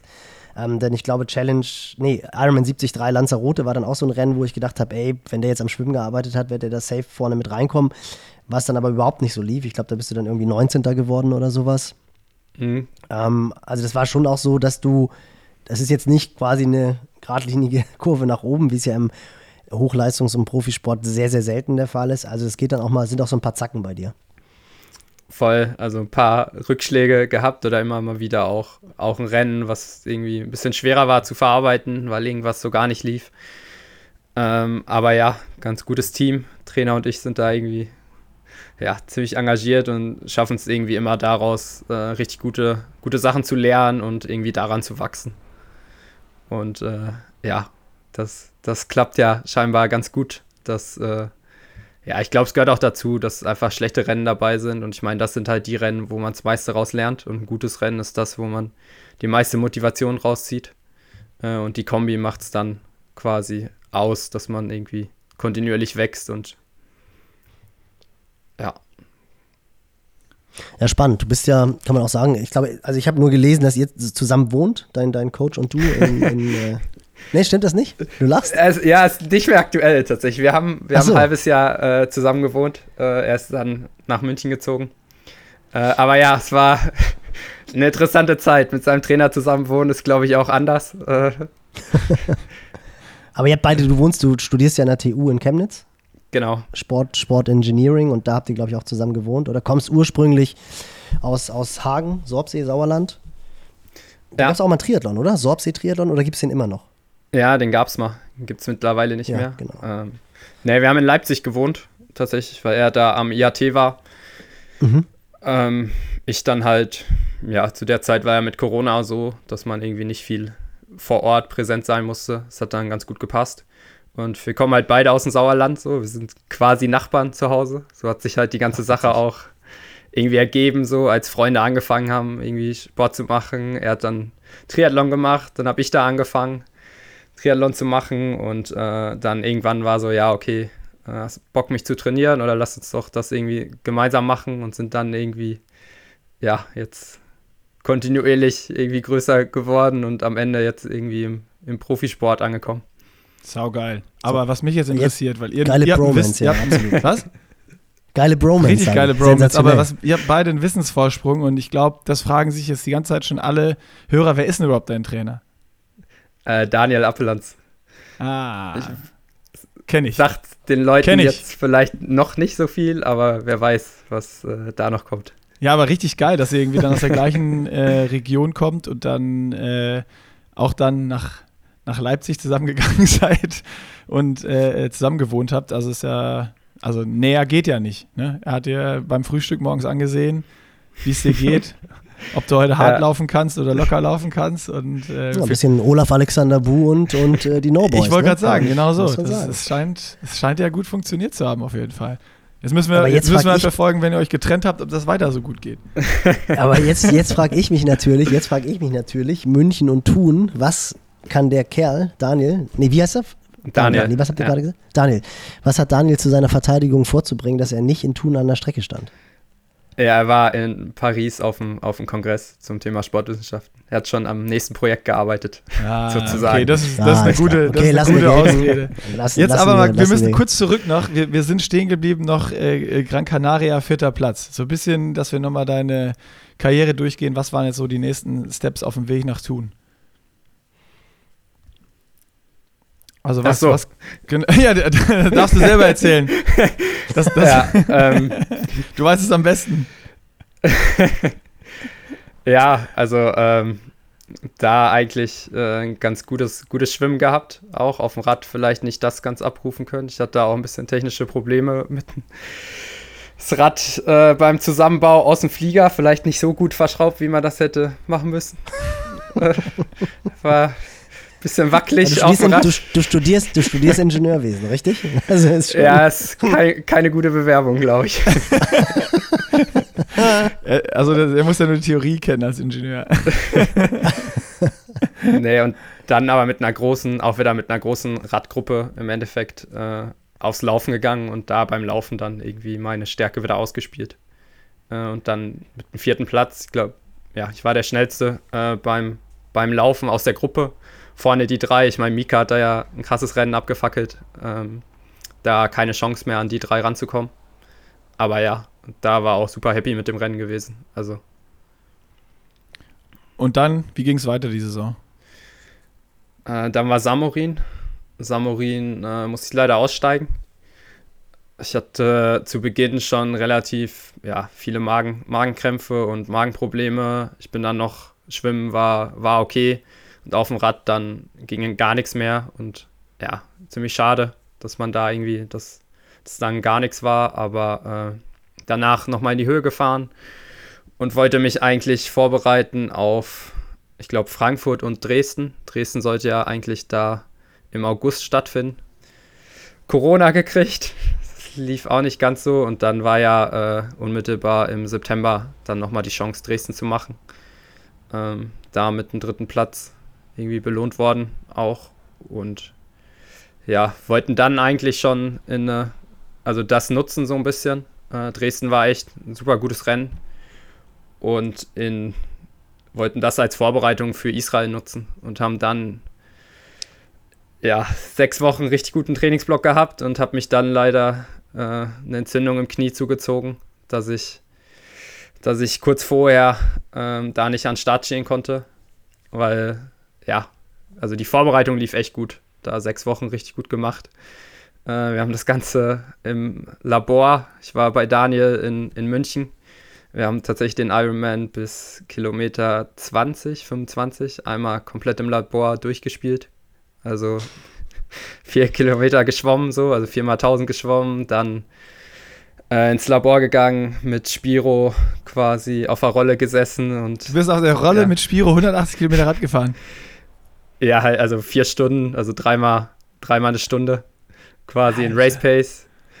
Guck mal, es ist doch das Norwegian Method. Ja. Diese, die, das sind schon, das sind hier die Ja, ja, beiden. Daniel, Daniel Appelhans ist, wer ihn nicht kennt, ist auch, äh, der hat, glaube ich, jede Studie gelesen, die irgendwo da im nordischen Raum existiert und hat die auch äh, noch, noch, also der ist auch so, der, der guckt, ob man da noch was optimieren kann. Das ist so ein, so ein richtig geiler äh, Tüftler und Wissenschaftler. Also der hat schon, der hat schon richtig was auf dem Kasten auch. Voll. Wir wollten irgendwie alle, alle Fragezeichen. Es war für ihn auch die erste Langdistanz-Vorbereitung. Irgendwie aus dem Weg räumen und gucken, was passiert denn überhaupt bei Kilometer 20, so beim Laufen. Und ja, haben, haben das dann bis, bis zu einem Punkt durchgespielt, quasi im Labor, wo wir sagen, okay, das ist jetzt, ja, wir brauchen es jetzt nicht ganz machen, aber bis dahin sollten wir schon irgendwie gucken. Okay, und dann war da und dann die seid ihr, dann seid ihr quasi zu dem, zu dem Punkt gekommen, dass sich das Knie entzündet hat. ja. Sagt, der, sagt der Trainer von der Straße, nein, das ist natürlich gemein, aber. naja, danach ging es ja noch, also ich habe danach ja noch ein, ein, anderthalb, zwei Wochen gehabt, so. Aber ja, wir haben vielleicht ein, zwei Fehler da in der Vorbereitung gemacht, die man. Ja, aber ist doch auch geil. Ich meine, ist doch, ist doch auch ein Lern, äh, ein, ein, Prozess und ist ja irgendwie auch dann. Also, ich finde es total geil und höre super gerne zu, was du gerade erzählst. Dass Mega es halt auch spannend. nicht so Erfolg, Me Erfolg, Erfolg, sondern auch mal auf die Schnauze fallen und trotzdem weitermachen und Bock dran haben und. und ja, und so wie es ja halt auch ist, ne? Ja. Das muss man auch mal sagen. Das ist ja, das ist ja tatsächlich so. Und ich finde auch, da hat dies Jahr äh, im Frühjahr Brad Sutton einen wirklich coolen Artikel drüber geschrieben, dass einfach sehr viele Athleten, auch die Trainer, sehr, sehr früh wechseln und das schon beim irgendwie ersten Rennen, was nicht so gut läuft, sofort hinterfragt wird, funktioniert das Ganze jetzt? Man kann es letztendlich auch ein bisschen sagen, jetzt bei Sam Lom und Dan Plus, irgendwie zwei Rennen gemacht und dann hat es nicht funktioniert. Ich meine, der Erfolg gibt jetzt letztendlich Sam Long recht. Seitdem er sich getrennt hat, gewinnt er wieder die Rennen. Kann man jetzt auch sagen, hat er vielleicht auch von den neuen Methoden von Dan Plus profitiert. Aber letztendlich muss man ja ganz ehrlich sagen, nur weil ein Rennen nicht in die Hose geht, muss man nicht sofort die ganze Arbeit in den letzten Jahren über den Haufen werfen. Und ich glaube, das ist halt auch wirklich so ein Ding, finde ich sensationell, wie ihr zusammen gestartet seid und offensichtlich scheint es auch ein bisschen so zu sein. Würdest du auch sagen, dass ihr schon auch Sachen versucht auszureizen? Also bist du auch einer, da kommt mir irgendwie gleich so eine, so eine Parallele zu Magnus Ditlev. Also orientiert ihr euch schon eher so an der oberen Kante?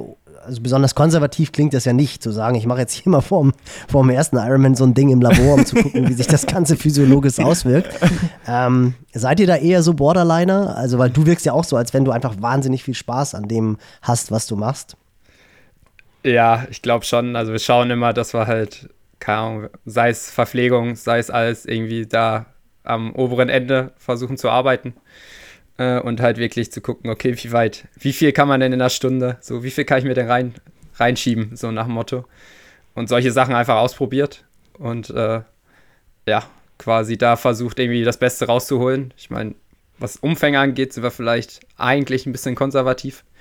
Äh, das heißt, so das Steigern von Laufumfängen eigentlich super vorsichtig, weil das halt auch die größte Gefahr birgt. Aber bei anderen Sachen, wo man eigentlich auch ja, vielleicht ein bisschen, bisschen freier dran gehen kann, versuchen wir schon e- immer das ziemlich auszureizen. Also schon auch faszinierend, muss man halt auch nochmal sagen, dass du ja, wie gesagt, ein relativ großer Athlet bist, der aber trotzdem eine 30, 39 über die 10 Kilometer läuft. Ich habe auch gesehen, Halbmarathon bist du in der 67 gelaufen. Das sind ja schon auch Zeiten, also pff, da fallen mir jetzt nicht so viele auf der Langdistanz ein, aktuell, die das in Deutschland rennen. Ja, also Laufen ist ja, ich meine, ich habe mit Laufen damals angefangen. So, wir haben einen kleinen Laufverein hier zu Hause und ist das, glaube ich, auch, was mir am meisten Spaß macht. Und ja, was soll ich sagen, da läuft es ganz gut. So, also es macht halt, es macht halt einfach Spaß, so laufen draußen zu sein. Ähm, ja, es ist, kann man sehr gut genießen und abschalten. Krass. Sehr, sehr geil. Also Israel hat nicht geklappt wegen äh, der, der, der Knieentzündung, da hatte schon der, das Ironman-Debüt sein sollen und dann habt ihr den Plan dann direkt gefasst, okay, äh, nochmal komplett raus, erholen und lange Vorbereitung und euch dann Tun ausgesucht und, und wieso, wieso Tun? Ähm, ja, dazwischen war ja noch Gran Canaria, so, wo ja. wir erstmal wieder geguckt haben, quasi hält das Knie nach der Verletzung jetzt, wie ist die Form und da halt super gutes Gefühl auch gehabt. So, ich meine, das Starterfeld war irgendwie richtig krass. Vorfeld vielleicht ein bisschen so gesagt, ja, vielleicht kann man da wieder eine gute Platzierung machen. Und wo die Startliste raus war, so, ja, okay, wir machen einfach unser Rennen, gucken, dass das halt hält alles. Äh, und dann mit Tun halt eine bergige Radstrecke, Strecke, wo man halt irgendwie die Radstärke auch ausspielen kann, wo man beim flachen Laufen dann auch irgendwie noch schnell drauf laufen kann. So, das wissen wir halt, dass ich auch nach dem harten Radfahren irgendwie noch schnell laufen kann, dass mir das nicht so viel ausmacht wie vielleicht andere, die sich auf dem Rad nicht so verausgaben dürfen, um gut zu laufen. Und dementsprechend halt für Tun entschieden, weil es auch dann super gut gepasst hat vom Zeitpunkt her. Und war für keinen Zeitpunkt für dich irgendwie so eine Idee zu sagen, okay, Hamburg Europameisterschaft, klar, absolut konträre Radstrecke oder halt Challenge Rot, was ja mit Sicherheit auch eine der größten Aufmerksamkeiten für deutsche Athleten anbelangt. War für dich von Anfang an klar, nee, wenn, dann machen wir wirklich tun, dass ich meine Stärken abrufen kann? Nee, also Rot war eigentlich mal der Ursprungsplan. Ähm, wir haben aber erst relativ spät, irgendwie Februar, März, so, wo wir sagen, okay, das Knie ist wieder da, wo wir, wo wir sein wollen. Ähm, und da erst dann ja, Rot angefragt oder halt gefragt wegen Startplatz und da war man halt dann viel zu spät schon. So, das war halt einfach ein Fehler, den, wir, den ich nicht auf der, auf der Platte hatte, aber klar, ja. im Nachhinein so, bei so einem Rennen wie Rot will natürlich jeder starten, so auch jeder Profi irgendwie. Und da dann reinzurutschen, ist, ist gar nicht so einfach. Und ähm, Hamburg war auch äh, dann eigentlich die Alternative, aber nach Samorin, so, wo es auch irgendwie wieder ein gebrauchter Tag war. Einfach weil man beim Radfahren einer Gruppe hinterhergefahren ist und da irgendwie nicht rankam und irgendwie so gar keine Kraft da war. Ähm, es war ja dann zwei Wochen später wäre Hamburg gewesen, wo wir dann gesagt haben, okay, ich, was mich auch so ein bisschen runtergezogen hat, tatsächlich Samorin und dann eher gesagt, okay, es macht keinen Sinn, in Hamburg zu starten. Wir, wir brauchen noch mal ein bisschen Abstand und wir konzentrieren uns jetzt auf Tun. So mit der Radstrecke vielleicht eh was, was mir, was mir besser liegt. Ähm, genau, weil in Hamburg war es ja, wenn man es jetzt sieht, sehr entscheidend, in welchen Gruppen man ist oder. Gruppen war. So, genau. Das stimmt. Ja, aber krass, also finde ich mega, mega faszinierend, wie ihr an die Sache rangeht und vor allem auch, wie, wie du das machst. Also auch so diese, diese Auf- und Abs. Was meinst du, was wird dir jetzt so dieses Rennen? Das ist ja, wenn du gesagt hast, dass Frankfurt City Triathlon für dich so ein Fingerzeig war, was in dir schlummert. Ich meine, dass der Fingerabdruck von dem, von Thun, das, der ist ja noch ein bisschen dicker als Frankfurt City Triathlon. Ähm, wie gesagt, dann stehst du da jetzt mit fünf Athleten, fünf deutschen Athleten an der Startlinie in Nizza. Ähm, hast du schon realisieren können, also hast du schon irgendwie so ein bisschen noch breiteres Kreuz bekommen oder hast, ist der Hunger noch größer geworden, dass du sagst, alter Schwede, irgendwie scheint da wirklich was in mir zu schlummern, dass ich vielleicht die nächsten Rennen nicht nur mit einem komplett schwarzen Einteiler absolvieren muss, sondern dass es vielleicht auch wirklich mal, ich meine, da können wir gleich auch nochmal drüber sprechen, ähm, dass da wirklich was in dir schlummert, dass du solche Rennen, ich meine, ich jetzt sofort als Trainer würde ich sofort sagen, wie ärgert sich der Daniel darüber, dass du diese Schwimmgruppe nicht erwischt hat. Weil ich meine, wenn du diese eine Stunde 50 nicht mit 345 Watt hättest fahren müssen, das ist immer dieses Wenn und Wäre, aber das sind natürlich ganz, ganz schnell zwei Minuten beim, beim Marathon. Also, dass du das Zeug dazu hast, solche Rennen zu gewinnen, das hast du jetzt ja mehr als schwarz auf weiß bewiesen. Ja, aber ich glaube, gerade ist eher so, okay, eine gute, gute Bestätigung für das, was wir eigentlich die jetzt, letzten Jahre so gemacht haben. Einfach so, okay, geil, geil, dass sich das so ausgezahlt hat, dass man das dann in so einem zweiten Platz einfach sieht. Ich meine, hätte Wenn und Aber ist, glaube ich, bei jedem Rennen. Also ich hatte noch kein Rennen so, in Dresden auch, da war auch, hätte Wenn und Aber. So, ja, ähm, das ist halt Langdistanz-Triathlon, definitiv. Ja, deswegen. Ja, aber, aber mega cool. Also finde ich, finde ich äh, sensationell. Also finde ich auch vor allem mega sympathisch, da wirklich so total Realist zu bleiben und sich auf das zu konzentrieren, was man, was man leisten kann und was man vorhat und halt auch so diese ganze Arbeit der letzten Jahre nicht aus dem Blick verliert. Ähm, aber wie ist jetzt so das, das, der Blick gen Nizza? Ähm, wie meinst du? Also. Ist das die Kirsche auf der, auf der Torte? Und eigentlich ist, ist es egal, du nimmst es mit oder ist es jetzt schon nochmal, dass es dich richtig catcht, dass du jetzt sagst, ey, komm, jetzt, jetzt will ich auch nochmal wissen, was in Nizza geht? Ob ich ähnlich, ähnliche Angehensweise habe wie jetzt in oder? ja, genau. Also, also ist es so, wenn du siehst, ja, scheiße, nach einem Schirm 10 Minuten Rückstand, die presse ich in der ersten Stunde zu. nee, also klar, ich will da irgendwie ein richtig gutes Rennen machen, aber muss ja eigentlich stehen. Ich glaube, die, wo die, an dem Punkt, wo die Jungs vorne sind, so, da ist man noch nicht. Äh, da muss man noch ein bisschen was für machen. Ähm, klar wollen wir uns irgendwie bestmöglich darauf vorbereiten, irgendwie das meiste rausholen. So, aber ich glaube, da mit der Brechstange jetzt ranzugehen, wäre wär fatal. so, lieber, lieber schauen, dass man irgendwie in der Vorbereitung nicht überzieht, dass man da fit an der Startlinie ist und dann an dem Tag einfach, ja, äh, von, von Laufen, äh, von Schwimmen zu Radfahren zum Laufen guckt, was sich für Chancen ergeben. Ja, ich finde es äh, also super geil, wie, wie realistisch du, du dann bist und wie du es auch siehst und einordnest. Äh, das ist ja dann auch äh, äh, nicht, nicht immer der Fall. Wenn du das jetzt für dich mal, dich als Athletentypen siehst, äh, ich glaube, im Laufen, was du jetzt dann auch in Tun gezeigt hast, brauchen wir nicht drüber reden, dass du da ähm, wahrscheinlich, wenn du, wenn du, wie Nils gesagt hast, nicht die ersten zwei Stunden 73 Pace fahren, fahren musst, schon mit ähm, auf jeden Fall mindestens mal der erweiterten Weltspitze, wenn nicht sogar mit der Weltspitze, auch irgendwo äh, läuferisch, auch wenn man sich seine 10 Kilometer Leistung anguckt, irgendwie so in diese Richtung äh, mitlaufen kannst. Klar, es gibt dann noch. Ja, naja, entschuldige, dass ich, entschuldige, dass ich einhack, Nick, aber äh, du bist jetzt in 2,42 gelaufen in Thun. Bei nach wirklich einer verdammt harten Radleistung und bei Hitze. Also das ist schon, das ist schon definitiv mehr als erweiterte Weltspitze, da hast du recht, Nick. Nee, nee, genau, das meine ich ja. Also, also ich wollte einmal nochmal diese Zahl. Genau, es gibt also ja immer noch so zwei, drei Überläufer, wenn man sich jetzt mal einen Patrick anguckt, was der im Ironman immer ja, ja. macht, oder, oder ein Blumenfeld definitiv. oder ein Eden. Aber alles, was dahinter kommt, äh, kannst du dich ja schon mal auf jeden Fall, was, was das Laufen geht, definitiv einreihen. Ähm, und dann ist so, wie, wie ist so deine Einschätzung dann noch für, für also äh, Laufen brauchst du jetzt keine mehr geben, die haben wir jetzt für dich gegeben, äh, für, für Radfahren und, und Schwimmen. Also wo siehst du da noch, äh, wie, wie, viel musst du dich noch verbessern, um, um dann irgendwo vielleicht auch bei, bei anderen Rennen, wo halt äh, noch dichtere und, und äh, stärkere Starterfelder wie dann eben in Nizza am Start sind? Ja, ich glaube, in Radfahren ist gerade nicht die Power das Problem, sondern irgendwie die Rennintelligenz da in der richtigen Situation, irgendwie die richtigen Entscheidungen zu treffen. Äh, ich, weil wir haben es eben gesagt, so viel, super viele Rennen habe ich noch nicht gemacht, so und da einfach noch mehr Erfahrung sammeln. Ich meine, ich habe das Interview mit Mika gehört und muss sagen, so ja, krass, der weiß halt irgendwie, also hat halt eine krasse Rennintelligenz einfach letztes Jahr da gezeigt und ich glaube, da, da muss man hinkommen, wenn man irgendwie ja noch mehr aus dem Radfahren holen will. Und beim Schwimmen ist es auf jeden Fall, also da sind wir gerade auch äh, mit, mit einem Schwimmtrainer nochmal dran.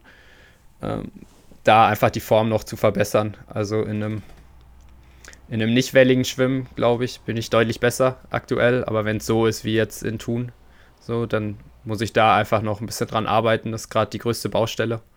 Um halt wirklich, wenn man vorne irgendwie dabei sein will, äh, muss, muss da noch ein bisschen mehr kommen. Aber da haben wir auch einen Plan, wie wir da hinkommen wollen. Und äh, das schauen wir mal, wie sich, wie sich das dann entwickelt. Da hast du dann auch wirklich vor Ort jemanden, der dann ein, zwei Mal pro Woche am Beckenrand steht oder wie wollt ihr das dann angehen? Nee, wir haben äh, uns hilft gerade, also Daniel hat über, über die Arbeit Kontakt zu, zu äh, Michi Hahn, das ist der Schwimmtrainer von Anne Haug. Äh, der, der kennt sich ziemlich gut aus äh, und mit dem sind wir im Austausch, also sei es Videoanalysen vom Schwimmen als auch äh, ja, so grundsätzliche Sachen quasi, wie man, wie man das ein bisschen, bisschen besser macht, wie man da einfach noch mehr rausholt. Ähm, ja, Frequenzschwimmen ist sowas, was ich zum Beispiel nicht so, also hohe Frequenz, also ich schwimme halt super niedrige Frequenzen. Deswegen kann ich, wenn das Wasser halt irgendwie nicht keinen Wellengang ja. hat, äh, auch schneller mitschwimmen. Ich glaube, äh, der Dietlev hat ein ähnliches Problem. Das hat man jetzt in Rot gesehen. wenn das Wasser halt irgendwie kein Wellengang ist und das im See ist, schwimmt er halt vorne mit. Ähm, und ja, ist bei mir ähnlich, vielleicht nicht ganz so auf dem Niveau, wie es bei ihm ist, aber auch, dass halt sobald Wellengang da ist, ich mich da schwerer tue und da irgendwie mit einer höheren Frequenz oder schauen muss, wie ich da einen Trade-off finde zwischen Technik aufrechterhalten und irgendwie die Frequenz trotzdem zu erhöhen. Ja, das ist, das ist immer das Ding im äh, Schwimmen. Also ich kann es ja, also ich komme ja vom Schwimmen und bin auch ähnlich groß wie du, äh, sogar noch größer, drei Zentimeter. Und das ist natürlich von so großen Athleten immer so diese, diese Krux, du kannst dich halt auf deine Riesenhebel verlassen im Wasser und das ist im Pool auch ziemlich geil. Äh, also da kannst du viel über Kraft, große Hebel machen, aber wenn das Wasser halt choppy wird und äh, du immer so kleine Bremsdinger von vorne kriegst und äh, halt dann versuchst, dann mit einer langen Gleitphase und einem großen Hebel das zu machen, dann ist irgendwann auch äh, schon nach 400 Metern die Kraft weg äh, und die, die Pace fällt deutlich ab und äh, du müsstest halt natürlich, genau wie du richtig beschreibst, also alle, die das nicht kennen, jetzt von den Hörern auch, wenn es äh, wellig ist im, im Meer, im Freiwasser oder choppy ist, ist es immer die schnellere Variante, eine, eine höhere Frequenz zu schwimmen, was einem Athleten, der kleiner ist, deutlich leichter fällt natürlich als so, so riesengroßen Hühn äh, wie jetzt auch im Leo. Und äh, das ist dann, das ist dann schon ein Riesenunterschied, wo man auch zum Beispiel, äh, das sieht beim Patrick oder sowas, der das sehr, sehr gut kann, der auch auf Hawaii und sowas immer dann in, in den, den, den Spitzengruppen mitschwimmt. Äh, aber ist ja geil, wenn ihr auch das so auf dem Schirm habt und auch genauer eigentlich schon die, die Baustellen für euch ausgemacht habt, wo ihr, wo ihr dann dran tüfteln und arbeiten könnt. Äh, ich finde sowas total geil zu sehen, einfach äh, oder auch jetzt mal erzählt zu bekommen und ich äh, freue mich drauf, auch das, das so jetzt weiter zu verfolgen, wie es bei dir weitergeht. Äh, auch mit, mit wahrscheinlich wieder dann mal zwei Rennen, wo man auf den Deckel kriegt und eins, was dann auch mal wieder so läuft, wie du es dir vorstellst.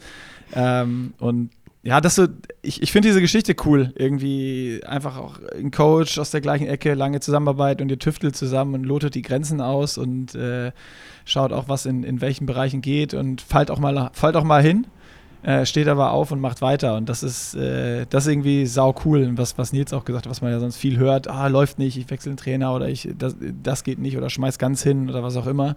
Äh, und das ist ja einfach Sport irgendwie, dieses ja, das machen, worauf man Bock hat und äh, es geht nicht immer nur, es geht nicht immer nur nach oben. Ja, voll. Aber dann auch zum Profisport gehört ja auch, gehören ja tatsächlich auch Sponsoren. die Baustelle. Ich würde sagen, ich hätte jetzt gedacht, bei der Baustelle Radfahren sagst du erstmal, dass du zurzeit kein Rad hast. Also das ist, ist, ja, ist ja kaputt gegangen. Ist das was, was dich, äh, was dich nicht, also wo du keinen Bock drauf hast? Äh, du bist ja jetzt auch ich finde schon, schon ein lässiger Typ, aber du bist ja jetzt schon eher besonnener, introvertierter, würde ich jetzt auf den ersten Eindruck sagen. Ähm, oder was dir einfach nicht liegt, oder ist es so, dass du sagst, ich hab, mir ist es eigentlich egal, ob ich, ob ich da jetzt Support bekomme oder nicht? Weil ich meine, letztendlich muss man sagen, je mehr man sich auf den Sport konzentrieren kann, je mehr Support man von außen hat, ähm, desto einfacher wird es ja auch ein bisschen. Gehst, ist das auch bei euch auf dem Schirm oder sagt ihr einfach, das kommt dann nachher von alleine, was ja heutzutage leider nicht mehr der Fall ist? Also das ist ja, ich hatte da ja auch immer so ein klein bisschen mit, dass sehr, sehr viele Trommler wesentlich mehr Support bekommen und dann irgendwie die Rennen aussteigen oder wie irgendwie beenden und die, die vorne mit dabei sind, die aber halt nicht so trommeln, weil sie es nicht können oder weil sie es nicht wollen, die müssen dann halt mit den Rädern ihrer Freundin durch die Gegend fahren. äh, wie, wie, ist, wie, ist das, wie ist das bei dir? Also liegt dir das nicht so oder, oder wollt ihr das ganz bewusst nicht? Naja, egal, kann man jetzt nicht sagen. Ich meine, irgendwie muss man das ja auch finanzieren, so alles. Und wenn man da sagen würde, es wäre egal, so, dann klappt das natürlich nicht. Ähm, ja, ich glaube, es ist was, wo ich mich relativ schwer tue. So, wir sind, wollen uns aber auch äh, auf Sportliche konzentrieren. So bewusst gesagt, okay, wir wollen uns nicht über wir wollen also über den Sport quasi äh, den Erfolg generieren so oder uns über den Volk, über den äh, sportlichen Ansatz quasi definieren und weniger, also in zweiter Linie dann der Influencer sein. Also quasi. Also Influencer bist du nicht, das wollte ich gerade sagen. Also das, das, ist schon mal klar.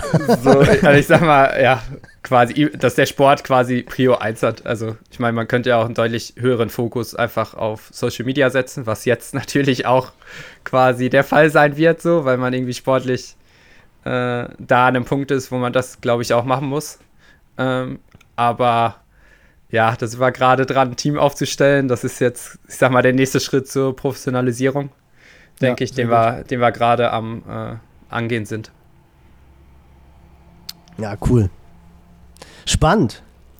Geil. Also ich, ich bin, äh, ja, also ich war ja, ich habe es schon gesagt, ich war vorher schon Fanboy, weil ich eben halt auch wirklich dieses, dieses Rauf und Runter, was Nick eben so beschrieben hat. Ich meine, das mit einem Trainer, das wusste ich gar nicht. Das macht das Ganze natürlich noch runder irgendwie. Das ist ja wirklich so ein bisschen, wie heißt noch der Coach von Rocky Balboa, dieser gebrochene Nase da. Aber die, das hatte ich irgendwie sofort so vor, vor Augen. Ja. Die beiden, die dann da immer zusammen, die Underdogs, die dann aber halt einfach der Weltspitze den, den Hintern versohlen.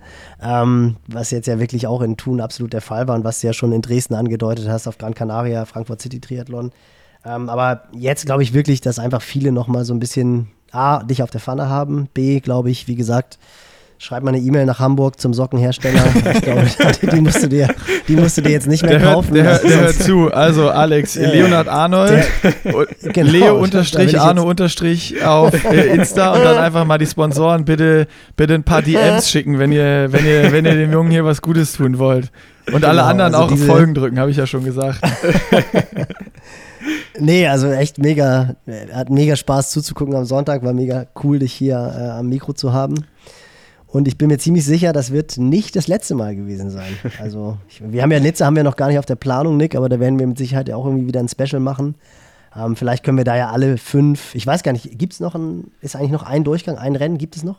Ja, wir müssen mal gucken, wer sich alles qualifiziert hat. Wir haben jetzt bestimmt irgendwen vergessen und kriegen nachher Hate, dass wir es wieder nicht wissen, weil wir nicht vorbereitet sind, aber. Äh nee, Leo ist doch Ingenieur, der hat das doch Nee, nee, nee. Also so, wie er sein, so wie als Ingenieur sein Rad richtig zusammengeschraubt hat vor Gran Canaria, oder was?